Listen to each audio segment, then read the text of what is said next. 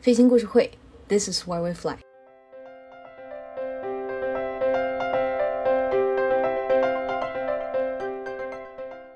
大家好，我是上官。最近工作非常忙啊，千头万绪的。开车的路途上，一般是会听播客。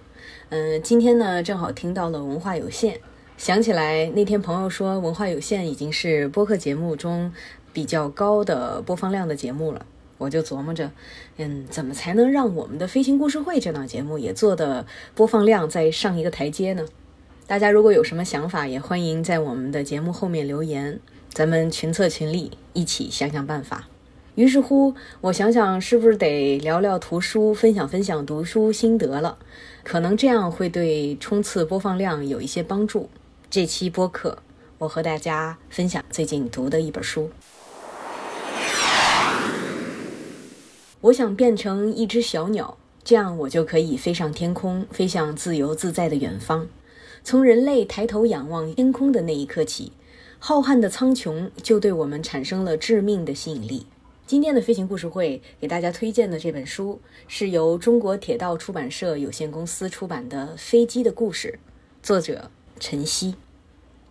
首先聊聊我怎么发现这本书的吧。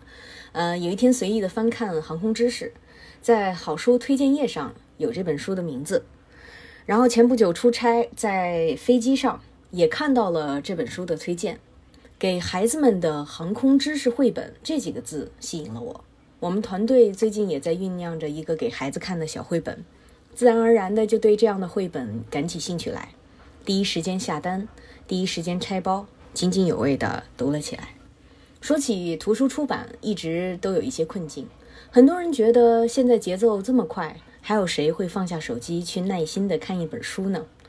因为我自己也是一位创作者，我非常能够理解现在的创作困境。都不用说快节奏的复制和传播了，传播最广的往往是那些最下里巴人的内容。但与此同时，文化有限这样的节目，还有它的高播放量、高普及，也给了我团队信心。想想有门槛的好东西。还是会有人去读去看的，内容为王。如果内容有分量，还是会有市场。如果过早的缴械投降了，可能对创作者的辛勤付出有一些不尊重了。好的，扯得远了。这本飞机的故事内容真的值得大家去品鉴、去探索。首先，耳目一新的是手绘的画作，关键是里面画作的丰富程度远远超出了我的想象。嗯，达芬奇的飞行器手稿、热气球，李林塔尔的滑翔机，莱特兄弟的飞行者一号，还有他们飞行场景的复刻，甚至于还有飞艇等等等等，有各类的航空器，形象丰富。简单的统计了一下，航空器的类型不少于七十种，而每一种机型都有历史、有传承、有故事。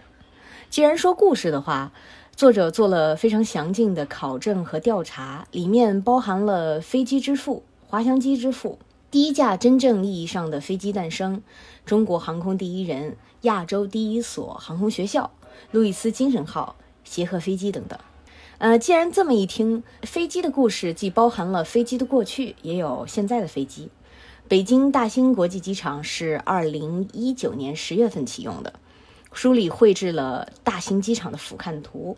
雄伟壮观，由此可见，飞机的故事还包含了现在的故事。给我留下了最深刻印象的是手绘的大型客机三二零的驾驶舱驾驶面板，既有细节又有说明，对于飞行爱好者来说是不能错过的读物了。正如书籍底页上的推荐语写到的，本书从中国的视角展示了飞机的发展历程。从飞机诞生以来，人类拥有了更坚实的翅膀，在蓝天之上探索翱翔。一百年的事件里，飞机改变着历史，塑造着我们的生活。飞机的故事就是人类心怀梦想、追求卓越的故事。不管是喜欢绘画的朋友，还是喜欢飞机的朋友，这本书都值得一看。在这个能把知识做成产品售卖的时代，有很多矛盾，也有太多的复杂。如果回归到最本初，拿起一本书阅读的美好，好的作品总是能够做到扣人心弦。而纸质出版物就像是站在队伍的最后，坚持的继续前行。作者自己也说到，他并不苛求这本书能够打开未来飞机设计师的兴趣之门，但他希望这本书能够让孩子们了解到中国飞机的历史，懂得发明创造的波折，知道将来我们每一个人的努力学习和工作，不管是生产面包还是牛奶、三明治，都是有意义的。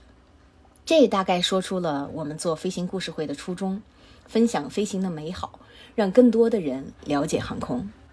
我说这么多都是自己对这本书浅浅的看法，感兴趣的大家可以去搜一下晨曦创作的《飞机的故事》，给孩子们的航空知识绘本。你也应该会在书中找到相应的惊喜，和孩子们一起分享这份发现宝藏的乐趣。